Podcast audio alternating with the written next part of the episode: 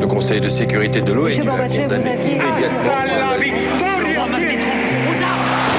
Vous n'avez pas, monsieur Mitterrand, le monopole du cœur. Moi j'ai vu Braldir. Les présidents, ils sont pas pour nous. C'est moi Vous pensez tous que César est un con Comment ce groupe donc peut décider pour des millions et des millions d'autres hommes? 12, 11, 10, 9, ignition sequence start. Mesdames et messieurs, culture générale. Bonjour, bonjour et bienvenue dans Culture 2000. Bonjour tout le monde, bonjour Léa. Salut Bonjour Jean-Baptiste. Salut Bonjour Johan. Bonjour Greg. Aujourd'hui dans Culture 2000, on va vous parler de l'électricité. Alors l'électricité, c'est 300 ans d'histoire et d'invention qui nous ont permis d'éclairer le monde, de communiquer, d'améliorer notre confort, notre savoir et même un petit peu la société. Il est d'ailleurs quasiment impossible de passer une journée sans être en contact avec l'électricité aujourd'hui. Et oui, c'est comme ça parce que notre vie est rythmée par le rythme, le mouvement des électrons. Exactement Jean-Baptiste. Dans cet épisode, on va donc vous raconter comment on a découvert l'électricité, comment on l'a domestiquée, on va voir comment elle a changé le monde de manière irréversible, les impacts qu'elle a eu sur l'organisation de nos vies, du temps et de l'espace. Et en fin d'émission, on évoquera l'avenir de l'électricité qui risque bien d'être euh, l'énergie du 21e siècle, avec les défis et les contraintes que ça soulève. Un beau petit programme, je vois Oh Jean-Baptiste, tu me regardes comme ça, ça tu te frottes les mains Je d'avance. suis dedans. Un beau petit Dans le jus. Les doigts dans l'électricité d'ailleurs. un beau petit programme pour revoir les bases et mieux comprendre les enjeux énergétiques qui se dessinent. Qu'est-ce que ça vous évoque euh, l'électricité? Je vais commencer par toi, Léa. Ah, moi ça me moque Ah. un truc super, euh, super triste quand il y a un troupeau Ah. de 300 rennes qui sont mortes d'un coup, électrocutées par la foudre en, je sais pas, en, en Norvège, je crois. C'est horrible. Ouais, Très triste. Ah ouais. voilà. Ok. Bon bah ça, dé- C'était ça en démarre bien. 2016, c'était trop bien. Ça démarre bien. Merci C'était trop bien. Jean-Baptiste. Euh, bah, c'est un peu la même ambiance. Ça me fait penser à Claude François, moi, à chaque Ah fois. merde. oui, oui, oui, tout à fait. Même ambiance, Claude François, 300 rennes. Bon, tu choisis. Je préfère. Je ne Euh, prononce pas. Yoann, qu'est-ce que ça t'évoque Euh, moi, ça m'évoque juste le fait que j'ai arrêté la physique chimie en seconde et que du coup, préparer cet épisode m'a coûté beaucoup, beaucoup de frais déjà mis pour, pour arriver à comprendre de quoi je parlais. Merci Fred et. Jamie. Alors avant de rentrer dans le vif du sujet, Culture 2000 vous propose en guise d'amuse-bouche, s'il vous plaît, une petite frise chronologique à sa sauce pour vous annoncer les dates importantes de cet épisode. Est-ce que vous êtes prêts les amis? J'ai un peu peur. Alors top chrono. 1799, Volta invente la pile. Il ne manque plus qu'à inventer le sexe. April. 1882, Edison allume 100 ampoules d'un coup à Wall Street. Lumière sur un nouveau business. À 1930, le frigidaire s'invite dans les foyers. les livreurs de lait font la tête puisqu'ils ont plus de boulot. Coup de froid chez les livreurs de lait. 1971, invention du microprocesseur, l'Intel 4004. Début de la domination des machines sur les humains. 2022, le grand Emmanuel Macron annonce la fin de l'abondance. Et il ne parlait pas du fromage. C'est un bon spoiler ça pour ce top chrono. On sait déjà que notre histoire va se terminer avec la fin de l'abondance. Bon, comme vous en doutez, à Culture 2000, on est un petit peu plus curieux que ça. Et nous, on va déjà vous expliquer comment on a créé progressivement l'abondance. On remonte aussi loin qu'on peut, les amigos, pour le grand 1. Apprivoiser l'électricité, découverte et application. Là, on va débuter notre histoire euh, de l'électricité à l'Antiquité. Oui, on l'attendait pas ça. chez les Queugrés, chez nos amis les Queugrés. Mais oui, qui commencent eux par des observations, parce qu'en fait on la maîtrise pas tout de suite l'é- l'électricité. Il faut d'abord euh, regarder un peu ce qui se passe, et notamment avec l'électricité statique, qui est un phénomène physique. euh, par le exemple, truc quand, quand les- t'enlèves ton pull Voilà. et que t'as les cheveux en l'air comme quand t'as les Ouais. cheveux dressés sur la tête, quand t'as frotté ta règle contre ton pull en laine. Et euh, en fait, à l'Antiquité, Thalès, il avait pas de règle en plastique, mais il Il avait un frottait, rapporteur, non Ouais, il frottait de l'ambre euh, sur de la fourrure et ça attirait des petites plumes, des, petits brins de paille, des petits tissus. Et il comprenait pas ce qui se passait, mais il observait ce Mais phénomène. ça lui faisait vachement bien. Voilà. Il s'amusait, hein, dis donc. Et donc le mot euh, euh, électricité vient de là parce qu'en grec, ambre, ça se dit électron, D'accord. électron. D'accord. Ensuite, on fait un gros saut dans le temps. Ouais. alors. Bah, en fait, euh, ce qu'il faut comprendre avec l'électricité, c'est qu'on n'y comprend rien parce qu'on Oui. n'arrive pas à le voir. hein. T'as plein de phénomènes, euh, on va dire, euh, sur lesquels on va avancer avec la science en observant des trucs qu'on va essayer d'expliquer, mais là on le voit pas. Ce qui explique qu'on va vraiment avancer à tâtons. Et en fait, d'ailleurs, les premières fois, on va se frotter à l'électricité, se frotter. ça va être toujours par des mécanismes très visuels. En fait, Mhm. comment on rend visuel le truc, Euh, et notamment, bah, ça va être notre ami euh, Otto von Kurik. Qui au 18e C'était pas avec lui, très bien dit. ouais, il est un peu spécial. Il va créer une machine électrostatique, donc on est toujours sur cette idée de, de, de De provoquer frotter. par le frottement, exactement, euh, pour voir euh, le petit phénomène électrique qui va se produire. Et donc il fait sa, sa machine von Guericke qui va permettre de, de créer des petits arcs électriques en frottant des, des boules de verre. Mmh. Donc on, on entend l'électricité, on, on commence à la rendre visible. Mais on la- sait pas d'où ça vient. Mais voilà. Mais et puis on sait même pas que c'est de l'électricité. Bref, on est, on est loin de tout. Et c'est un peu la première boule à facettes, quoi, aussi, euh, qui plaît vachement aux aristos. ouais. Non, mais c'est vrai qu'au début, c'est c'est- avant tout. euh, C'est une petite magie, quoi. Oui, ça fait des tours de magie. C'est vrai que ça va dans les foires, tout le monde regarde ça. Alors c'est rigolo au début. Et C'est de la magie. Il y en a même qui pensent que c'est Dieu qui se manifeste dans, dans l'électricité. Mais au fur et à mesure, on va commencer à étudier le phénomène. On va passer de la magie à la théorie, quoi. Ouais, alors il y a un mec notamment qui s'appelle Stephen Gray qui lui commence à théoriser un peu. Alors il est toujours pas capable d'expliquer l'origine du phénomène électrique. Par contre, il arrive à comprendre un petit peu comment ça marche et notamment c'est un des premiers mecs. En fait, on va voir c'est une, une, une histoire. Il y a beaucoup beaucoup de noms et c'est vraiment une histoire collective euh, les découvertes sur l'électricité. Mais lui, il arrive à découvrir que certains matériaux sont conducteurs, c'est-à-dire si on les met bout à bout, euh, l'électricité ou en tout cas cette espèce de courant qui peut faire des étincelles, etc. passe. Donc c'est les métaux notamment, mais aussi le corps humain par exemple. Et puis il y a d'autres matériaux qui ne font pas passer ce courant euh, électrique, et Ouais. c'est les isolants, la le verre, euh, la résine. Et lui c'est vraiment, alors c'est- il théorise ça, mais il faut s'imaginer effectivement des découvertes très pratiques où il a fait des montages avec plein de matériaux sur des dizaines Ouais, de mètres. Enfin le gars, des ficelles et- c'est vraiment le gars qui s'emmerde, tu sais, qui embouteille des, des, des, des effaceurs au fond de la classe là. Et ah bah ça c'est pas conducteur, bah ça c'est conducteur. voilà. Sauf que lui, il a un atelier d'effaceurs, quoi. Ouais, c'est comme s'il avait un atelier, quoi. Euh, non, mais c'est vrai que ça paraît simple. Au... Enfin, ça paraît simple aujourd'hui, les- ce qui est conducteur et ce qui l'est pas. Fallait quand même le découvrir. Bravo à lui. On vous parle maintenant d'un des pères fondateurs des USA. Vous allez me dire qu'est-ce que ça vient foutre là? On s'est trompé d'épisode, mais non, pas du tout. On va parler de Benjamin Franklin. C'est un peu le Jojo la bricole euh, Benji. En gros, c'est c'est un peu l'univers de tous les, les premiers qui vont jouer avec l'électricité. C'est des gens qui bricolent parce que globalement, ça sert à rien. Une fois que tu as frotté ta ficelle et que tu vois que ça fait de l'électro machin, Ouais, ça fait rien. ça ouais. sert à rien. Non, mais donc du coup, Benjamin Franklin s'intéresse à un truc qui sert à rien, qui est la foudre. Et en fait, c'est le premier à, en tout cas, il y a, peut-être eu des expériences avant lui, mais qui semble montrer le lien entre foudre et électricité. Enfin, il reconnaît euh, notamment quand la foudre frappe euh, l'étincelle électrique qu'on avait déjà vue dans les petites machines Mm. euh, Guericke, etc. Et donc, il va essayer de capter euh, cette foudre-là. Alors pour le coup, lui, ça sert pas à rien parce qu'à cette époque-là, la foudre, elle tombe. Elle tombe notamment sur les villes et les villages et tout est construit en bois et on n'a rien pour se protéger. Ouais, la Nous- foudre tue à cette époque-là. Exactement, Ouais. nous ça nous Et fait pas un que peu des rennes quoi. exactement. Ça te fait Euh, rire aussi- Oui, Oui, bravo. Je fait penser à Claude François derrière, du coup. On est en boucle. Euh, tout ça pour dire que suite à son, euh, à son expérience, on va créer le paratonnerre, qu'on devrait appeler plutôt parafoudre, puisqu'il va protéger les bâtiments de la foudre en canalisant le- l'éclair. Très, Juste très euh, pour qu'on puisse euh, s'imaginer, en fait, lui, il tend un cerf-volant qui va récupérer dans une clé. euh, et donc, ça, ne le faites pas chez vous. Ouais, bah, globalement, Voilà. ouais, si tu Non, veux il pas crever, Même pas. à Fort Boyard, ils le font pas. le Même à Fort Boyard. Euh, ça, c'était pour les premières euh, observations. Euh, fin 18, euh, début 19, 19e, la, la recherche va, va un petit peu s'accélérer. On a été en Grèce déjà. Alors, on a vu Thalès, on a été aux USA avec Benjamin Franklin, etc. On va maintenant en Italie pour, euh, pour assister à un Pour clash de savants. ouais. Mais ça, oui. c'est, ça, c'est rigolo. Il y a notamment un clash entre Volta et Galvani.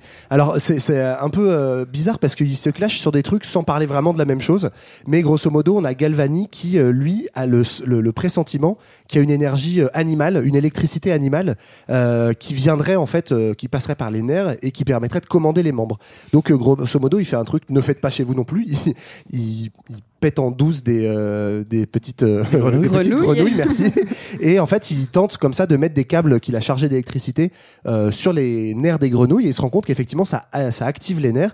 Donc il théorise le fait qu'il y a une énergie Mm. animale. Face à lui, on a Volta qui euh, est assez euh, qui doute de ça et se dit non, pour moi l'énergie, elle est pas le- l'électricité pardon, elle est pas animale, elle est d'abord et avant tout euh, élect- euh, métallique. Et donc, pour euh, prouver ça, en fait, il, il veut prouver que ça vient pas du, du nerf, mais que ça vient des métaux. Et en fait, il empile plein de métaux avec un, un liquide assez acide. Et en faisant ça, il génère de l'électricité. Il invente la pile, ce qu'on Mhm. appellera la pile. euh, c'est pour ça que beaucoup de piles s'appellent Volta. Sauf qu'en fait, faisant ça, il réfute pas vraiment la découverte de Galvani parce que sa découverte à lui, elle va quand même être réutilisée après, Bien notamment plus tard, ouais. en physiologie pour comprendre le fonctionnement des neurones, etc. où il y a bien des ouais. décharges euh, électriques. Mais en tout cas, il- les deux, en n'étant pas d'accord, arrivent à montrer deux Mhm. trucs qui vont être très fertiles derrière. Alors, euh, on a maintenant une pile, on peut féliciter Volta. On n'a toujours pas de Game Boy, donc il va falloir bosser encore un petit peu. Et euh, on va quand même percer le, le secret du courant électrique début 19e avec la découverte de l'électromagnétisme. Et ça, ça va être une découverte capitale pour la suite de notre histoire. Mais oui, qui a envie d'en parler le Qui a tout bien compris cette, cette partie-là Bah, toi, Léa, je pense. Alors, Mais début 19e, effectivement, il y a les hum, physiciens et les chimistes, euh, il y en a trois, hein. Ørsted qui est danois, Ampère qui est français et Faraday qui est anglais, qui montrent le lien entre l'électricité et le magnétisme. Le magnétisme, c'est un phénomène de matériaux qui s'attirent, euh, se repoussent. Donc euh, c'est c'est ce qu'on voit chez, dans les aimants, dans les boussoles par exemple. Et un truc qu'on connaît sans connaître depuis des siècles. Notamment, Exactement. on se sert de la boussole pour, euh, pour se guider, mais on sait pas d'où ça vient. Les marins font ça. Et euh, Ørsted, euh, pendant une démonstration avec ses étudiants, se rend compte que l'aiguille d'une boussole dévie quand elle est proche d'un fil qui est traversé par un courant électrique. Et l'explication qu'il donne, c'est que le courant électrique produit un champ magnétique et qu'il influence les autres champs magnétiques, notamment celui des boussoles. C'est très clair ce que tu dis, Léa. C'est J'adore vrai t'écouter. Ah, trop bien. Continue, Et vas-y. bah, voir. donc voilà, Michael Faraday, Michael Faraday tente l'inverse et démontre qu'un champ magnétique peut créer de l'électricité. Je m'explique. 1831, il fait euh, bouger manuellement un aimant devant un fil conducteur et un courant se crée dans le fil. Et donc euh, le mystère de la création de l'électricité Voilà. est percé. Et ça, c'est vraiment pour le coup une découverte euh, fondamentale parce qu'avant, on savait euh, mobiliser de l'électricité, mais on savait pas la créer, on comprenait pas d'où elle venait. Et effectivement, avec ce, ce principe de mettre ensemble l'électricité et le magnétisme, on se rend compte qu'on peut soit créer de l'électricité à partir d'un aimant, comme tu l'as dit, soit à l'inverse, euh, dévier un champ magnétique avec de l'électricité. Et ça Mm. va permettre d'avoir des applications concrètes et de plus faire juste des expériences rigolotes. Bah justement, il y a Faraday qui va continuer avec, euh, à faire des expériences. Il va un petit peu faire l'inverse après. Bah, du coup, c'est ça. En fait, il va réussir à, à créer un premier moteur électrique. En fait, Euh, donc pour ça, il va tremper dans un bon bain de mercure un aimant, un fil, Euh, et en, en alimentant le, le fil en courant électrique, en fait, bah, il crée un mouvement euh, autour de autour de l'aimant. Donc, on a un moteur. Et donc, on va avoir plusieurs savants qui vont euh, s'engouffrer là-dedans. Il faut s'imaginer que toutes les expériences, elles circulent à travers, on va dire, les sociétés savantes de, de l'époque. Et donc, une fois qu'il a fait ce truc-là, il y en a d'autres qui vont récupérer. Euh, Il y a notamment un Jacobi qui est un Prussien qui devient russe et qui va faire Très important, ça. c'est hyper important parce qu'il fait son expérience à Saint-Pétersbourg. Il va avoir le premier bateau électrique. Il met quatre bo- euh, 14 bonhommes dessus quand même à contre-courant pour prouver que ça avance vraiment euh, Ouais. avec son moteur. Mais il fait du 4 km/h. C'est pas mal. C'est bien. Ça, C'est pas, mal. Mais ça dit aussi que cette énergie électrique, pour l'instant, ça reste encore un truc marginal, Ouais. même pour la science, par rapport à la vapeur qui est en train de dégager une Ben puissance oui. beaucoup plus grande. Et donc, euh, les, les applications concrètes, elles vont être limitées à certains champs et pour l'instant, pas encore concurrencer vraiment les grosses machines qui se développent. Mais, mais juste euh, parce que moi j'avais du mal à me le visualiser ce truc-là. Ce qui est quand même révolutionnaire euh, dans ce moment de, de l'histoire, c'est que on arrive à créer de euh, l'énergie mécanique avec de l'énergie Oui. électrique. C'est-à-dire que euh, aujourd'hui les moteurs électriques fonctionnent, ils continuent de fonctionner comme ça. T'envoies du courant dans un système en fait euh, de bobine avec ce qu'on appelle un rotor au milieu, qui est un, on, en fait c'est un aimant qu'on excite avec du courant électrique et il arrive à tourner. Alors évidemment il fait pas un tour complet, mais moyennant on, on fait des trucs triphasés, c'est-à-dire moyennant des moments où on amène de l'électricité à différents endroits, on arrive à faire faire des tours complets et plus on l'amène vite, plus il tourne vite. Et donc euh, voilà, c'est comme ça qu'on arrive à avoir une énergie qui est ni animale ni humaine, mais mécanique grâce ça à fait de des trottinettes électriques qui renversent tout le monde sur les un peu plus tard, ouais. Non, mais euh, tu dis que tu vois, on a, tu, tu, as- tu viens de parler du, du, du bateau. Euh, on va quand même, avoir- enfin, le bateau, c'est, ça reste marginal, mais très vite, on va avoir des, des, des vraies applications euh, à ce courant électrique. Et la première fois qu'on l'utilise vraiment, moi, j'étais étonné. C'est pas pour l'ampoule, c'est plutôt pour pour communiquer avec Ouais. le télégraphe, quoi. Oui, le télégraphe. Donc télégraphe, ça veut dire écrire à distance. Et en fait, c'est la première application de l'électricité. En 1838, euh, on tend un fil conducteur entre Londres et Birmingham. Ça fait à peu près 200 km. Et les gens euh, peuvent se passer des messages courts. Donc euh, évidemment, ils vont pas se raconter toute leur vie non plus. Mais en gros, comment ça marche? Le télégraphe, il fonctionne comme une sonnette. Donc en appuyant sur un bouton euh, d'un côté, en fait, comme un interrupteur, on ferme le circuit électrique. Mm. Quand euh, le, fer- le circuit est, fermé, euh, l'électricité passe. Donc Ouais. l'électricité passe par ce circuit, elle arrive à l'autre bout du fil, à 200 km de là. Et là-bas, pareil, on a mis en place un aimant qui est stimulé par le champ électromagnétique du signal, ce qu'on a dit tout Ça à l'heure. Et, euh, et ça pousse un petit crayon. euh, quand on appuie, qui est bien accroché, qui Ouais, monte et qui descend. Au début, c'est, un, ouais, c'est- au début, c'est un signal, euh, c'est des aiguilles qui bougent. euh, Oui, c'est ça. Ouais, et, et après puis, c'est un petit marteau en fait. C'est et ça. Après, ça sera du son. Et euh, en 1844, ça va être amélioré par euh, Morse, euh, qui va permettre une communication euh, quasiment instantanée avec des bips courts. ouais, il va, longs. il va inventer le code, hein, le Voilà, code Morse, qui va être bien utile avec le télégraphe. en Et fait. là, la nouveauté, c'est qu'on avait appris, euh, allez, 50 ans avant, à émettre de l'électricité. Maintenant, on apprend à la recevoir avec le télégraphe. Donc, effectivement, première euh, invention complète. euh, et après, on arrivera à le faire euh, sans fil. Ce sera la TSF, Mm. donc euh, le télégraphe sans les. Et ce qui est quand même fifou aussi, c'est qu'on se rend compte que l'électricité. Fifou, Oui, c'est vraiment le terme, je crois, qu'ils ont utilisé à l'époque. C'est que Notez chez vous. Hein. l'électricité est tellement fifole qu'elle arrive à traverser des distances incroyables qui sont bah, pas, pas, Pas croyables. pas croyables. avec de l'incroyance dedans. Tu veux dire que si on mettait un fil jusqu'à Mars, on pourrait communiquer Ouais, jusqu'à je Mars pense que je suis prêt à le croire. Toujours est-il qu'en 1858, on va tendre le premier câble sous-marin et donc avoir une communication instantanée, quasi, Ça, c'est ouf. ouais. euh, entre euh, du coup le- l'Europe, hein, c'est le- l'Angleterre et euh, le- l'Amérique, les États-Unis. Donc avec un premier un message officiel incroyable. euh, incredible de la reine Victoria au président des États-Unis. Je crois qu'elle a dit alors la zone, ça dit quoi? Bien ou quoi? C'est comment? C'est comment? Et, euh, Euh, et juste l'essor du, du télégraphe, il est aussi euh, à combiner avec celui de, du chemin de fer. Ouais. C'est assez important euh, au 18e, au 19e, pardon, parce que le télégraphe permet aux cheminots de communiquer entre eux, entre les gares, et de se prévenir de l'arrivée des trains. Donc ça évite les accidents, ça fait gagner du temps au Attention, passage en j'arrive. gare.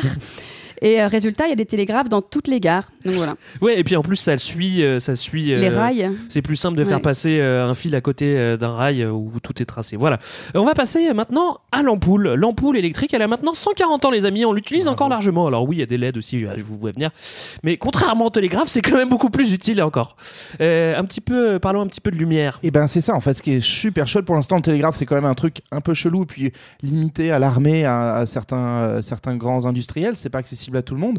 La lumière, l'ampoule qui va se développer, on l'a dit dans le top chrono, c'est pas pour tout le monde au début, mais ça rend quand même l'électricité très visible.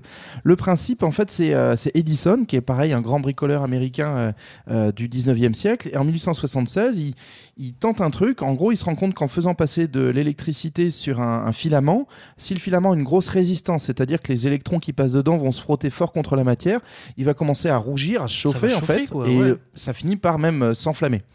Donc ça, c'est pas bon. c'est pas bon, mais ça fait de la lumière. Oui, mais pas longtemps. Ça Donc, fait du feu, quoi. Comment qu'on Oui, fait pour ça. que ça fasse la lumière sans le feu? Eh bien, le feu, si vous avez fait un peu de physique chimie euh, jusqu'en seconde comme Johan, vous savez qu'il il faut aussi pour de la combustion, il De faut l'oxygène. De, l'oxygène. l'oxygène. Oui, oui, oui, oui, oui, oui. Et donc, en- il va avoir l'idée de poser une petite cloche en verre par-dessus son filament, de faire le vide à l'intérieur. Après, on finira par mettre aussi des gaz rares pour stabiliser un petit peu l'atmosphère de ce machin, pour pas que ça pète. Et euh, par conséquent, il n'y a pas de combustion, et donc le filament rougit, chauffe bien jaune là, Et dure longtemps. et dure longtemps. C'est génial. C'est enfin, juste euh, Et- de la résistance. Voilà, C'est de la et- chaleur. Il faut se dire que ça, plus le télégraphe, en gros, ça va vraiment révolutionner les modes de vie en très peu de temps.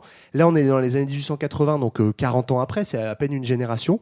Et en fait, ça va transformer la ville, notamment. Il faut se dire que c'est l'époque euh, d'immense euh, essor aussi euh, euh, des villes où euh, beaucoup de gens quittent les campagnes parce que les villes deviennent plus sûres. On peut éclairer les maisons, mais on peut éclairer les rues. On peut communiquer grâce euh, au télégraphe et bientôt grâce au téléphone parce que c'est le même principe, simplement c'est du son au lieu d'avoir un petit marteau au bout.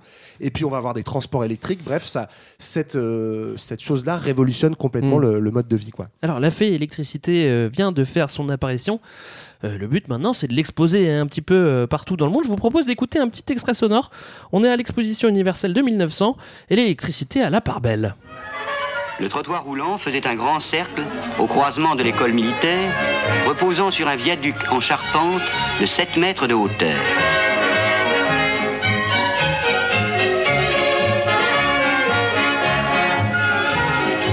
Train électrique, plus rapide, passe à l'arrière-plan, tandis qu'au premier plan, le trottoir défile en sens inverse. Au loin, les voyageurs sur la plateforme mobile s'éloignent par la venue de la motte piquée. À l'extrémité du champ de Mars, derrière un château d'eau monumental, le palais de l'électricité, orné d'un diadème de fer, de verre, de zinc, qui la nuit crépite d'étincelles multicolores. La fée électricité, énorme femme de 9 mètres de haut, s'élance vers l'espace.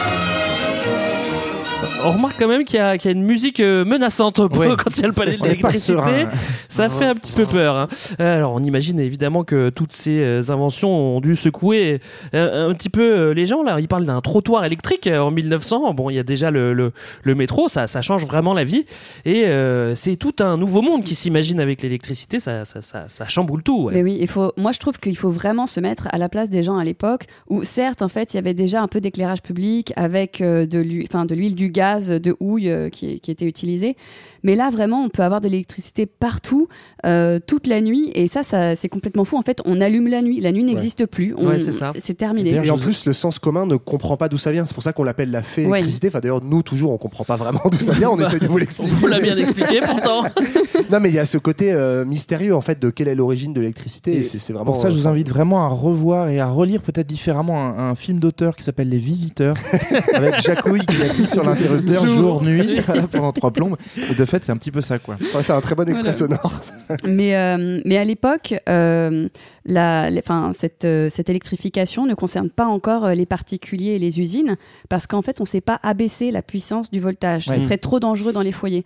Donc pour ça, il faudra attendre l'invention un peu plus tard des transformateurs. Ouais, Euh, ça, ça, on l'a dit avec le télégraphe, euh, la lumière évidemment, euh, euh, on en parle souvent à Culture 2000, mais c'est vrai que on ça contribue à l'accélération du monde euh, de plus en plus. Euh, voilà, on va passer maintenant au grand 2 les amis, et on va continuer cette histoire en parlant de choses sérieuses. L'électricité, la seconde révolution industrielle. Alors on est revenu un tout petit peu en avant euh, l'exposition universelle parce que ça c'était 1900, on revient un petit peu à, à la fin euh, fin 1800-1890. Le prochain défi qui se pose c'est de produire de, de l'électricité en masse et d'en apporter au plus de monde possible. Et là encore on va assister à un deuxième clash, deuxième clash électrique. Euh, on l'a carrément, ah ouais, clash US. On l'a carrément appelé la guerre des courants. On est fin 19e avec euh, Thomas Edison toujours celui qui a inventé l'ampoule. Mais là il y a un petit gars qui arrive, c'est Nikola Tesla et eux deux ils vont se fighter parce qu'ils n'ont pas la même vision de l'électricité. Oui, parce que dans les années 1890, on l'a vu, l'Amérique veut de l'électricité. Et donc, jusqu'à présent, c'était surtout Thomas Edison, comme tu l'as dit, qui avait le monopole et qui avait installé sa première centrale électrique à Wall Street. Et euh, pour son réseau électrique, euh, lui, il utilise un système de courant continu. Ouais. Juste pour vous donner une image, le courant continu, c'est comme une grosse rivière qui coule de A à B, voilà, Ouais. du point A au point B. C'est une grosse pile aussi. C'est ça. C'est d'ailleurs ce qui permet, oui, de. C'est c'est le courant qui est diffusé dans les piles. Et le problème avec un courant continu, c'est que c'est difficile de contrôler son intensité. Ouais. Vous imaginez la rivière qui arrive sur vous, de le transporter sans dégâts ou sans perte, et de réduire sa puissance pour le faire rentrer dans des petits foyers. Donc imaginez un fleuve qui vous tombe dessus, il faut avoir sacrément euh, un, un bon matériel pour Et transporter bon l'eau, puis la dispatcher chez tout le monde sans en mettre partout. Mm. Et ça, ça, ça coûte hyper cher. Et donc en face, on a Nikola Tesla, le jeune inventeur, qui euh, travaille aussi à ses débuts d'ailleurs chez Edison, qui imagine lui un, un système de courant alternatif. L'image, c'est que c'est un peu comme une marée qui monte et qui descend. Donc ça, c'est un peu banco parce qu'il y a moins de perte d'électricité. On peut profiter du moment où la marée est montée et qu'elle va redescendre. C'est beaucoup moins intense en Mm. fait. On peut la dispatcher beaucoup plus facilement et la ma- racontes maîtriser beaucoup plus facilement. Et, euh, et donc c'est beaucoup moins cher Ouais. parce qu'il y a be- besoin, eh, je vais y arriver, besoin de moins de matériel. Et donc évidemment ça, ça va pas du tout plaire au gros patron Edison qui va lancer une campagne de dénigrement contre euh, Nikola Tesla parce que lui il veut pas perdre son monopole qui s'est construit sur le courant continu. Ouais. Et donc il veut faire croire que c'est dangereux Et oui. et il va faire des trucs vraiment trash. il va, il va, il va s'amuser. Oui, il y a toute un- une petite guéguerre entre eux, notamment. Il va, il va mettre en avant une nouvelle invention électrique, euh, parce qu'on on avait parlé toute la- tout à l'heure de l'énergie animale, et on s'est rendu compte que ça circulait bien dans, dans les corps. Et donc, aux États-Unis, on aime bien tuer les gens quand ils font des trucs pas bien. Ouais. Et ben, on a Ah, inventé la oui. chaise électrique. Et donc, Edison va dire, bah ça, c'est de l'électricité sale, made in Telsa, euh, qui, qui fait, qui fait cramer les, les corps. euh, C'est pas beau, quoi. Genre la sienne, non. Voilà. Ça. Eh ben non, parce que c'est pas assez puissant, tu peux pas tuer un gars. Si tu le tues, mais à petit feu, Ouais, c'est ça va être très long. Ouais, au bout de deux, deux- deux- deux mois, quoi. Et à Skip, c'était horrible cette première électrocution, Mm. ça a pas marché. Le gars, il était en train de brûler sous les yeux du public qui le regardait. Vous préférez continu ou alternatif Malheureusement, il va y avoir des, euh, des, euh, des pour, pour, pour Edison. Malheureusement, pour Edison, il va y avoir des, euh, des marchés publics euh, qui se lancent, notamment pour euh, euh, électrifier tout, tout le nord, notamment Buffalo, à côté des Grands Lacs. Ouais, c'est ça. Bah, c'est là où on va commencer à créer les premières usines hydrauliques entre guillemets ou usines de charbon qui vont être en fait des usines de production d'électricité. Mm. Euh, et donc là, c'est l'exact inverse du ce qu'on vous expliquait tout à l'heure, si vous vous rappelez, sur le moteur électrique. Là, en fait, on va d'abord utiliser de l'énergie mé- mécanique, donc euh, bah, justement des, des barrages d'eau ou bien du vent sur des éoliennes, hein, par exemple. Donc quelque chose qui fait tourner, euh, bah, par exemple, un aimant géant euh, autour d'une bobine ou à l'intérieur d'une bobine. Ouais. Et donc ça, en fait, cette énergie mécanique va produire de l'énergie électrique. Alors là, Donc, ils sont on- bien placés parce qu'ils sont aux chutes du Niagara, donc Donc il y a quand même pas mal Voilà. d'énergie. Donc c'est pour ça que les premières usines sont hydrauliques. Ouais. Et euh, voilà, on va commencer à avoir. Au début, c'est assez indépendant, donc plein de petites usines. Chacun va créer sa petite usine dans son coin. Mm. Et comme euh, l'histoire du capitalisme industriel en général, grosso modo, on va petit à petit rationaliser la production et les gros vont racheter les petits. Mm. Et on va avoir comme ça des grosses majors, ce qui va donner en France EDF, par exemple, un peu plus tard. Bah, D'ailleurs, c'est c'est, euh, le, le terme de centrale électrique vient de cette époque, euh, des, donc des petits avant, avant que les gros s'installent. C'est-à-dire que il faut une unité de production qui va produire au milieu d'un réseau électrique, d'où le fait qu'elle est au centre. Et c'est c'est la centrale. Et la centrale, elle a une capacité euh, autour d'une bah, Ouais. de quelques Alors, villes. même, quelques même usines. plus que ça, la centrale, elle a un secteur, et c'est pour ça Oui. qu'on disait se brancher au secteur. Ouais. Ah, fun fact, hein, on se marre bien, Ah, Culture très bien. 2000. Mais par exemple, à Paris, il y avait six secteurs, il y avait six zones géographiques euh, pendant les premières années avant que euh, ces différents réseaux. euh, se- Avant l'Hidalgo, ouais. avant parce que que- réseaux se. Voilà, se- ça. s'harmonisent. Et ce qu'il faut s'imaginer, c'est que ces secteurs, après, on tire des lignes, bah, c'est les câbles haute tension qu'on voit encore euh, toujours chez nous. On tire des lignes sur des centaines de kilomètres. C'est pour ça d'ailleurs que le courant alternatif de Tesla l'emporte, hein, ce que tu disais. C'est qu'il est beaucoup plus puissant en excitant beaucoup plus les électrons en faisant jour-nuit, jour-nuit, quoi. Et donc, euh, en fait, de ces centrales partent des, des, des centaines de kilomètres de lignes haute tension qu'on va faire redescendre après, progressivement, euh, jusqu'à arriver dans les foyers sur Voilà. du 220 volts. Une fois que c'est passé par des transformateurs qui réduisent l'intensité du courant. C'est les endroits près de chez vous où faut pas aller. Faut pas trop y aller. Euh, début 20e, l'électricité, bon bah on le comprend, elle va se développer à, à grande échelle. Et là, c'est plus du tout anecdotique, euh, notamment euh, dans les villes. hein. On va pas euh, au fin fond de la Bretagne, ça va mettre un petit peu de temps à arriver. Mais en tout cas, dans les villes, ça s'électrifie à gogo. Les usines aussi. Euh, le monde, une fois de plus. En fait, je le répète beaucoup ça, mais il change de face là. À ce Tout va trop vite. en fait, bah, comme le disait Johan, l'énergie électrique telle qu'on la maîtrise désormais devient rentable et intéressante pour le capitalisme. Et donc, du coup, on peut investir dedans. Donc, effectivement, on va électrifier la totalité des, des villes. Alors, totalité, euh, en tout cas, la, la voie publique et puis ensuite les, les bâtiments des, des quartiers euh, privilégiés, surtout les usines, les modes de transport. Euh, et puis, on va aussi, du coup, essayer de progressivement de l'intégrer, de la miniaturiser, de, de la faire rentrer dans les foyers. Mmh. Donc, il y a les premières machines électriques et ça va être aussi progressivement, bah, par exemple, euh, on va avoir le four électrique qui va Ouais. euh, permettre de, de révolutionner, puis surtout de limiter l'impact et la consommation de charbon euh, Et le lave-vaisselle et de la vaisselle, bien sûr. Ils seront peut-être un peu plus tard, mais euh, tu l'as bien dit, Johan, tout à l'heure. Au début, c'est des petites, euh, c'est des petites usines qui sont euh, réparties en fonction de. Par exemple, en France, on sait qu'à l'est, c'est sur, enfin à l'est dans les montagnes, c'est surtout de l'énergie hydroélectrique, et au nord, on va se servir du charbon pour faire chauffer euh, une machine et créer de l'électricité. Il y a vraiment euh, deux types d'élec- d'électricité en France, et au fur et à mesure, le réseau euh, va s'interconnecter, ce qui fait qu'au bout d'un moment, on va gérer un réseau euh, depuis un point de vue, euh, un, un poste central, et on va dire où est-ce qu'il y a des, des besoins, et on va, on va piloter comme ça avec des manettes. Ouais. Et en plus, ce qu'on n'a pas encore dit et qu'on on redira tout à l'heure, mais c'est que l'électricité, en fait, elle est très volatile. On peut pas la stocker. C'est-à-dire que comme elle va très vite, ce que tu produis à un endroit ouais. A, voilà, doit être distribué de la même, moyennant un peu de perte sur la ligne, mais à, à la même intensité à, à Mm, l'arrivée mm, au mm. point B.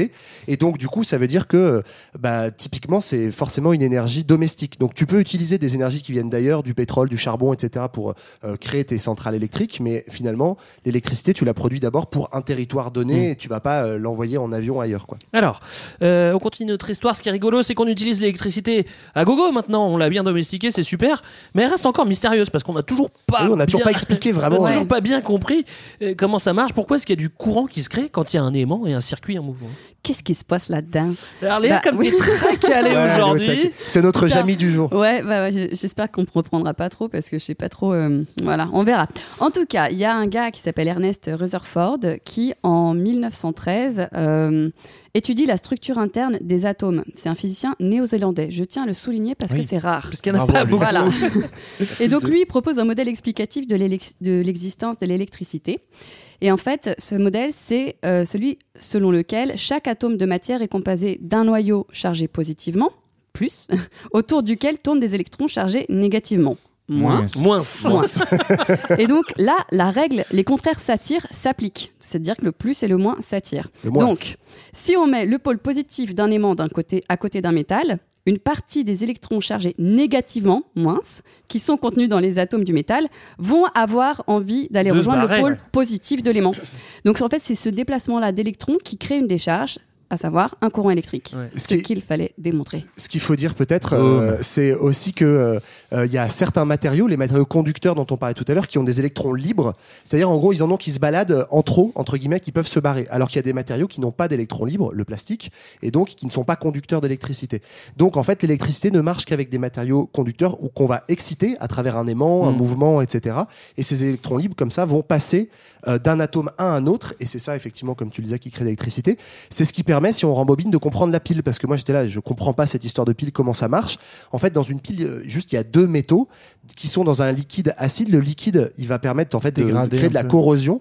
Et en fait, c'est deux métaux différents. Un qui va, en gros, euh, red- redonner des. Cracher de l'électron. Enfin, il crache de l'électron à mesure qu'il s'oxyde, qu'il s'abîme. Tandis que l'autre, il réclame de l'électron à mesure qu'il s'abîme. Et donc, ça fait qu'il y a du mouvement d'électrons et c'est ça qui crée l'énergie de la pile. C'est ça, très ouais. clair ce que dans, vous dites, les Dans amis. les piles, ouais, c'est des disques de cuivre qui sont euh, chargés positivement et de zinc Cuivre, chargés ouais, négativement. voilà, ouais. Ouais. Chez Volta. Donc, celui qui réclame et celui qui donne. Quoi. Ça. Alors on comprend un petit peu mieux, oui. Moi j'ai quand même l'impression qu'on repou- pas repousse, toujours un petit peu le problème parce que euh, il y a toujours une part de mystère. Je trouve, moi je comprends pas pourquoi un aimant il- c'est un aimant. Je comprends pas pourquoi un atome euh, il a des électrons libres. Tu vois, bon, au bout d'un moment Bah, faut tu accepter. ton hein. microscope. ouais, au bout d'un moment, faut accepter. Je suis pas scientifique, ça dépasse mes compétences. Mais voilà. Euh, on continue avec euh, une histoire qu'on connaît un petit peu euh, ici à Culture 2000. L'invention des ondes, ça c'est aussi un next step. C'est-à-dire qu'on va avoir de l'électricité qui se déplace dans l'air. C'est dingue ça. ça. L'invention, la découverte, mais en tout cas, on va être en mesure de transformer un, un son en signal électrique et surtout de transformer ce signal électrique, enfin de, de pouvoir le, le diffuser Mm. par, par des ondes et surtout de le récupérer à l'arrivée. Parce que si Alors au début parles- c'était même pas du son, c'était euh, du morse, donc euh, juste un, un petit signal. un quoi. petit, c'est ça, un petit, un petit crépitement. Et, euh, et donc, bah, vous voyez très vite comment, comment on va émettre une, une nouvelle, enfin, comment va naître une nouvelle science, pardon, qui est celle de, de la radio et de la capacité d'envoyer du son loin. Donc, comme toujours au début, on va plutôt être sur euh, des usages militaires ou limités au, au, au pouvoir politique. Mais là encore, on est sur une révolution qui émerge dans les années 10 et qui va prendre vraiment toute son ampleur Mhm. dans, dans les années 20. Et ça, c'est un truc qui a sauvé plein de gens parce que la, télé- la télécommunication sans Je fil, t'allais dire la télékinésie. Attends, donc inventée par l'italien euh, Marconi, euh, elle va permettre, euh, bluffes, elle va d'abord Non, être, euh, elle va permettre euh, notamment aux marins euh, de s'en sortir beaucoup plus fréquemment Ouais. parce que eux avant ils étaient complètement isolés quand ils étaient Bah sur oui. leur bateau. Maintenant ils peuvent communiquer avec des, on- des ondes euh, radioélectriques et euh, c'est ce qui va permettre notamment de sauver bah, ce qui reste à sauver Ryan. en 1912 euh, du Titanic. Quoi. Donc les 700 personnes sauvées l'ont été grâce à la Mmh, TSF. D'accord, très bien.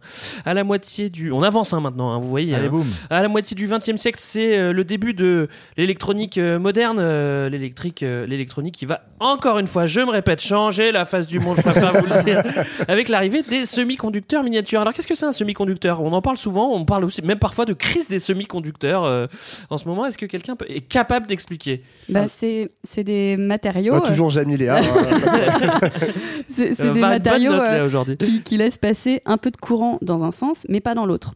Et en fait, on s'en sert dans les circuits électriques pour amplifier le courant, pour le moduler, pour le stabiliser, en fait, pour maîtriser Pour le, le maîtriser courant. mieux. Ouais. Et euh, ça permet des super avancées. ramène pas à toi, hein, c'est elle qui explique. hein. Et par exemple, un des, semi-conducteurs qu'on peut avoir, c'est le silicium. Des grains de sable, en gros. Euh, C'est ça, exactement. Et en 1947, il y a les grosses lampes de l'époque qui vont être remplacées par euh, des petits transistors, donc euh, des transistors en silicium. Les transistors, c'est des bouts de métal avec trois tiges qui sortent. Ouais, c'est une triode. Voilà, c'est une triode, exactement. Et c'est beaucoup plus petit, beaucoup plus léger et beaucoup plus robuste. Ça permet de faire beaucoup de choses. Donc les appareils vont se miniaturiser et la radio va devenir portable. Autoradio. Autoradio, Le téléphone va devenir portable. portable. En gros, voilà, c'est le, c'est, c'est ce qui va être à la base des premiers ordinateurs euh, Mm. plus bas. Plus tard, pardon, euh, le fait qu'on puisse miniaturiser tout ça grâce aux transistors en silicium. Très bien. Là, clairement, pour moi, faut avoir, euh, pour euh, comprendre le détail de ça, bac plus euh, 12 en physique-chimie, ou peut-être juste le bac en physique-chimie, ce que je n'ai pas. Mais c'est vrai que c'est vraiment l'introduction des nanotechnologies. Et en fait, encore aujourd'hui, c'est un des domaines de recherche dans lequel il y a le plus d'investissement, notamment en France, c'est au- autour de Grenoble, où il y a beaucoup, beaucoup. C'est pour ça qu'il y a plein d'ingénieurs qui font de la rando à Grenoble, c'est juste que les nanotechnologies, c'est là-bas. Mais donc ils font pas du Saint-Félicien, du, non, du- c'est le de Saint-Félicien. l'abondance, mais il n'y a plus d'abondance, on l'a dit. non, mais voilà, et en fait, effectivement, ça, aujourd'hui encore, dans, dans un petit circuit imprimé, je sais même pas si on appelle encore ça des circuits imprimés, Si, si, Oui, si. sur oui, des oui. toutes petites plaques, il y a, faut se dire, des, cent- des centaines ou des milliers de transistors à l'intérieur de ça. Donc, c'est c'est des trucs euh, invisibles à l'œil nu. Et en fait, qui dit surtout miniaturisation dit augmentation de la puissance de calcul. Parce que tu peux mettre beaucoup, beaucoup plus en fait de, de courant. Enfin, voilà, c'est là où s'arrête. Tu peux Non, vas-y, plus de continue. trucs. Vas-y, voir. Non, mais ça. Ah, si, après, on est sur des signaux 0-1 numériques, tout ça. Mais voilà, en gros, tu augmentes la puissance de calcul à mesure que tu miniaturises. Et c'est pour ça qu'on arrive, en gros, vers de l'intelligence artificielle sur un truc, par exemple, de reconnaissance vocale, où tu parles à la voix, ça transforme, ça donne une information à la machine qui va, du coup, euh, donner une action. euh, voilà. Et ça, ça demande des, des calculs immenses, donc de la toute petite technologie. Ça a été très très vite. Voilà, moi je, je, je presque envie de dire c'était pas compliqué. On l'a notre Game Boy maintenant. Hein. Il n'y a pas besoin de reconnaître les voix. Une Game Boy ça suffisait. On pouvait s'arrêter là. On attaque maintenant notre dernière partie et on va se poser des questions sur les enjeux de l'électricité. La société électrique, défis et enjeux. Alors, après la guerre, l'Europe se reconstruit, on voit apparaître euh, la, cla- la classe moyenne et l'électricité entre dans quasiment tous les foyers. On consomme de plus en plus d'électricité. Euh, c'est- également les 30 glorieuses. Hey, les 30 glorieuses, ça va être du coup ce moment où effectivement, en fait, l'électricité arrive vraiment dans toutes les maisons, en tout cas pour ce qui est de l'histoire française, parce que la société américaine, pour le coup, avait vécu ça dans les années 20, les années 30. Mm. Mais pour le continent européen, en fait, c'est le moment de la reconstruction qui va, donc après la Seconde Guerre mondiale, qui va favoriser tout ça. Et, euh, et donc, du coup, tout le monde va s'équiper à gogo d'électroménager. Donc, c'est là tous les spots Moulinex hyper, euh, hyper Mm. engagés, hein, féministes, sur euh, comment euh, ça va être beaucoup plus simple la vie grâce à, à votre nouveau aspirateur, etc. En gros, la maison devient électrique et par conséquent, bah, en fait, euh, on va avoir besoin de, de, de la produire massivement parce que la- Mm. les besoins de chaque foyer augmentent. Alors justement, on vous a pas beaucoup parlé de production euh, d'électricité. Sachez que là, vous l'avez peut-être un petit peu compris, hein, c'est toujours une histoire d'aimant qui tourne devant un électrique. Et, Et on a, on a, on a la force de l'eau, on a, le- on a l'air, on a le, le gaz, la chaleur, du charbon ou, ou- Ou du pétrole, par ou exemple. du nucléaire aussi. hein. Euh, on, on vous l'a dé- détaillé dans un épisode sur le nucléaire, tout ça. Ouais. Euh, donc on vous renvoie euh, vers ça. Johan, je vois que tu, tu trépignes. là. Ouais, je pensais aussi à l'épisode sur le pétrole, mais parce qu'en fait, ce qui est important de comprendre, c'est que le- le- l'électricité, c'est pas une énergie première. On a besoin d'autres énergies, notamment fossiles ou euh, renouvelables ou nucléaires, mais pour créer de Hmm. l'électricité. Et pourquoi est-ce que ça explose cet appareillage électrique dans les 30 glorieuses? C'est aussi que c'est une époque où l'énergie est abondante et pas chère. On a découvert le pétrole, on utilise encore du charbon, on commence à avoir du nucléaire. Donc en fait, on produit On a tout, énormément ouais. d'énergie, on, on défonce la planète, mais peu importe, ça on en parlera. Et donc, du coup, on a de l'électricité et du, de l'énergie à pas cher, et donc on appareille le, le fonctionnement de l'humanité et on devient euh, électro-dépendant. Je sais pas si ça se dit. mais- si, si. Et quelque chose dont j'avais pas conscience, c'est qu'en fait, dans le mix énergétique, euh, donc certes, il y a le charbon, comme tu disais, il y, a le- il y a le pétrole, mais il y a surtout l'hydroélectricité. En fait, c'est les barrages euh, qui sont de plus en plus grands. C'est la première source d'électricité en France, de la production d'électricité en France jusqu'en 1960, Ouais. Ouais. les barrages. Et, Jusqu'au euh, nucléaire, quoi. C'est ça. Et en fait, il y a un moment où on a tellement utilisé tout qu'on peut, enfin, toutes, euh, toutes les possibilités de barrage qu'on peut plus en construire. C'est aussi pour ça qu'on est coincé parce que la consommation continue d'augmenter. Mm. Et, euh, et là-dessus arrive euh, le, le choc pétrolier, bien sûr. Bah, du coup, Bien sûr, qui va, euh, qui va être euh, en fait dans, dans l'histoire de l'électricité, le choc pétrolier de 73, donc le moment où les, les prix de l'hydrocarbure qui étaient pas chers jusque-là vont commencer à être ex- euh, explosifs, ça va inviter plein de pays à re-questionner leur façon de produire cette euh, électricité parmi toutes les sources qu'on a évoquées. Et donc notamment dans certains pays, dont la France, on va miser à fond sur l'énergie nucléaire euh, pour euh, du coup produire de l'électricité à, à un coût euh, à un coût réduit. Mm. Euh, donc c'est vraiment un, euh, une, une façon en fait de continuer de soutenir le modèle de consommation. Et c'est aussi à cette époque-là où en fait le- le- l'électricité devient un marché. Alors il va s'ouvrir à la concurrence bien plus tard, mais on commence à poser les jalons de ce qu'on appelle aujourd'hui le, le marché de l'électricité en Europe. Euh, vous en entendez peut-être beaucoup parler en ce moment en Oui. regardant votre euh, facture d'é- d'électricité, mais l'idée c'est que tous les pays d'Europe, par exemple, sont connectés entre eux puisque l'électricité peut aller loin, et donc on va pouvoir se vendre les uns aux autres. Mm. Et euh, donc euh, bah, la France, euh, via le nucléaire, était en mesure d'exporter pas mal euh, d'énergie. Et aujourd'hui, ce qui pose un peu, un peu problème, on va y venir après, c'est comment on fixe le prix parce que, euh, en gros, le, le prix est calé sur la dernière centrale qui démarre pour euh, ve- subvenir aux besoins du, de, de Mm. l'ensemble du réseau européen. Donc euh, pour euh, Ouais, la en- dernière unité produite. c'est ça. Et du coup, pour motiver un Jojo à démarrer son usine de charbon, il faut qu'il puisse la vendre à cher. Donc ça augmente Mmh, le prix mmh. de l'électricité. Alors on vous l'apprend pas, hein, les énergies fossiles, elles sont pas infinies, en plus elles polluent, et euh, on sait aussi que le monde a besoin d'une transition énergétique. Pour ça, alors j'imagine que vous êtes déjà un petit peu calé sur le sujet si, si, si vous écoutez... euh, 20 minutes euh, avant 20 la fin minutes du avant monde. la fin du monde, par exemple. On va pas en faire des caisses, mais bon, un petit mot sur, la, sur, euh, sur les énergies renouvelables, sur Bah, la, la transition énergétique? En un mot, le problème c'est que l'idée est bonne, mais la réalisation est à chier. En gros, non, mais c'est que en fait, on très vite, hein, déjà à cette époque-là, enfin très vite, non, pas si vite que ça, mais déjà dans les années 70, on commence à se poser la question de la transition énergétique, certains, et notamment des énergies renouvelables. Sauf qu'en fait, on a un mode de production et un mode de- de- de- d'industrie du capital qui, n'est- qui est toujours plus gourmand et qui veut toujours plus de parts de marché. Ce qui fait que certes, on trouve des nouvelles sources d'énergie plus douces, qui nécessitent pas euh, des, des énergies fossiles, mais au lieu que ça remplace, en fait, ça se surajoute. Et Ouais, donc le problème de toute quoi. cette époque-là, du dernier tiers du XXe siècle, et encore aujourd'hui, c'est que ah, on découvre euh, le nucléaire, bah pas de souci, on continue d'utiliser autant de pétrole et autant Ouais, de charbon, ça. mais on met le nucléaire en plus. Puis après, on rajoute l'é- l'éolienne, le solaire, etc. Mhm. Donc, on commence à avoir des nouvelles technologies plus douces, effectivement renouvelables. Elles sont quand même dépendantes on verra euh, des conditions climatiques, mais surtout, en fait, elle ne, elle ne rem- règle pas le problème parce qu'elle ne remplace pas, dans un premier temps, Mm. les énergies fossiles. Ce qui est intéressant aussi, c'est de voir que le statut, enfin l'image de l'électricité a, a changé à travers le temps. C'est-à-dire que fin 19e, on a de l'espoir de, de laisser un petit peu la nature tranquille, de pas aller gratter sous la terre pour aller chercher de, euh, de l'énergie. Et, et- et à cette époque-là, c'est vraiment symbole de progrès l'électricité. On Ouais. va voir si ça change après. En fait, au, au fil du temps, on voit que comment l'image de l'électricité, ça, ça part de la magie de avant, on savait pas ce que c'était, Thalès qui frotte, euh, qui frotte son pull, à euh, ce qu'on en est aujourd'hui. en gros, au On a 19e, dit c'est hein. effectivement euh, l'électricité, donc c'est euh, le, le signe d'inconfort, mais qui est encore euh, un petit peu euh, une promesse d'avenir, on va dire. C'est euh, le- l'espoir de d'avoir euh, une vie beaucoup plus simple. Mm. Le 20e siècle, ça semble concrétiser ce rêve, c'est-à-dire que C'est l'abondance. c'est l'abondance. Là, c'est on fait couler la raclette à l'électricité sans souci, puisque on l'a, on la maîtrise et on s'inquiète pas de, de sa finalité. Et elle est pas Donc, chère. Et elle est pas chère, donc ce qui la rend une espèce, une espèce d'esclave, on va dire, docile. Mm. Et aujourd'hui, au 21e siècle, on, on rentre dans une phase de, de sobriété, en fait, euh, qui, qui fait comprendre que. Enfin, bah, Enfin, de On sobriété. espère. mais- qu'il faudrait en tout cas que on n'est pas en mesure de soutenir la Mm. consommation d'énergie et que l'électricité euh, devient en fait plus une source d'angoisse, c'est-à-dire est-ce qu'on va en avoir assez, est-ce qu'on va pouvoir la maîtriser, Euh, et donc ça devient aussi un enjeu un peu géopolitique de, de Bien sûr. pression entre États. Parce que oui, parce que l'énergie c'est comme un AK-47 quoi, tu vois, c'est, c'est- tu t'en sers comme une arme quoi. Après, ça l'était déjà au XXe siècle. Bien sûr, C'était bien déjà sûr. un enjeu géostratégique Ah, bien et sûr. explicateur de plein de conflits, etc. Mais effectivement, le pétrole, hein. voilà, au XXIe siècle, on le voit bien très récemment avec la guerre en Ukraine, etc. Qu'il y a un enjeu directement sur euh, qui a accès, à, en gros, aux tuyaux d'énergie à Mm. la base, quelle qu'elle soit. Et euh, voilà, et ça, beaucoup de conflits politiques s'expliquent euh, en partie par Ouais. ça. Alors l'électricité, vous l'avez vu, ça fait quand même une, une belle histoire de 300 ans, de 300 ans qui est toujours pas terminée. Il y a de fortes chances que l'électricité soit l'énergie du XXe siècle, comme je vous disais en intro. On touche là des questions d'actualité. J'imagine qu'on vous rabâche pas mal les oreilles euh, avec ça en ce moment. On a enregistré l'épisode un petit peu avant de le diffuser. Qui sait ce qui s'est passé? Je ne sais pas encore. Par exemple, on vous parle beaucoup de sobriété en ce moment. hein. Vous l'avez beaucoup entendu.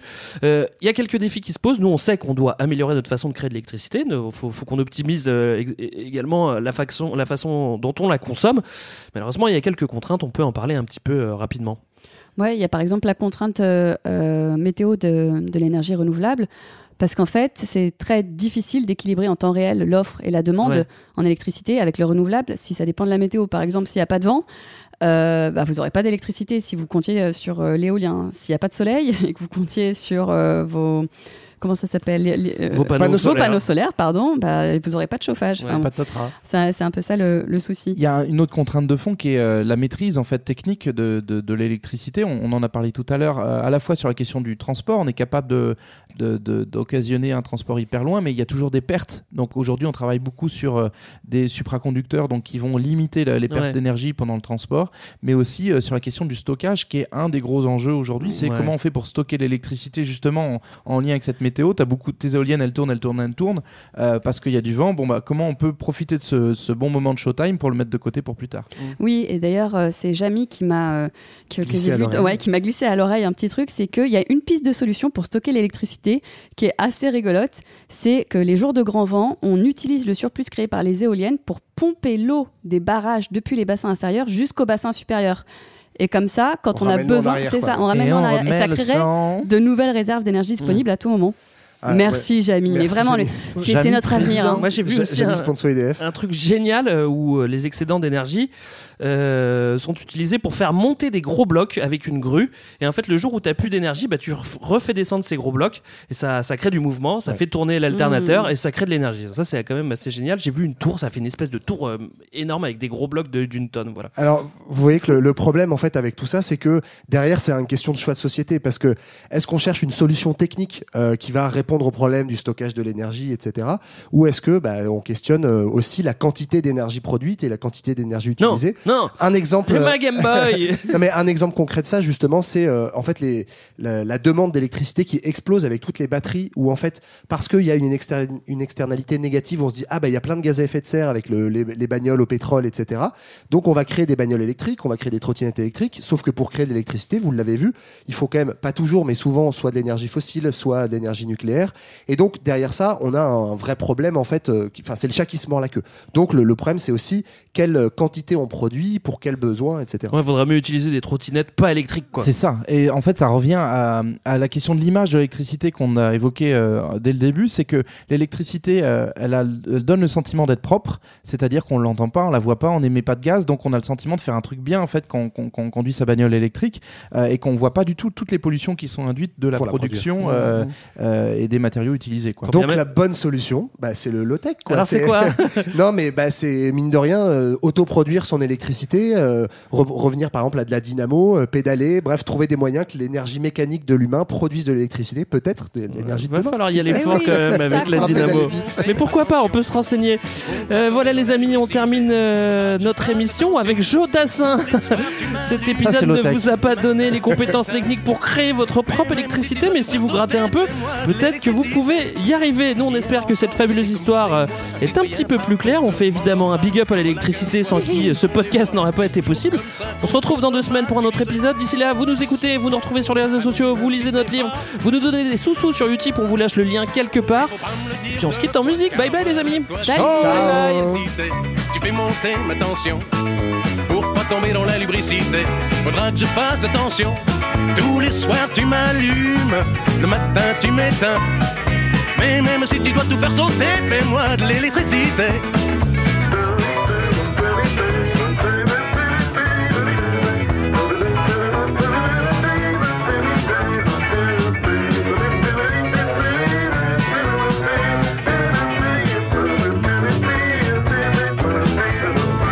Évidemment des tas d'inconvénients rapport à la consommation. Et comme tu marches sur tous les courants, des fois tu fais sauter mes plombs, mais tu dis Allons, n'insiste pas. Mes batteries sont à plat, mais voilà, toi tu me fais de l'électricité. Tu fais monter ma tension pour pas tomber dans la lubricité. Faudra que je fasse attention. Tous les soirs tu m'allumes, le matin tu m'éteins. Mais même si tu dois tout faire sauter, fais-moi de l'électricité. Hum, toi, tu me fais de l'électricité. Tu fais monter ma tension. Pour pas tomber dans la lubricité, faudra que je fasse attention. Tous les soirs, tu m'allumes. Le matin, tu m'éteins. Mais même si tu dois tout faire sauter, fais-moi de l'électricité. Fais-moi de l'électricité. Fais-moi de l'électricité. Fais-moi de l'électricité.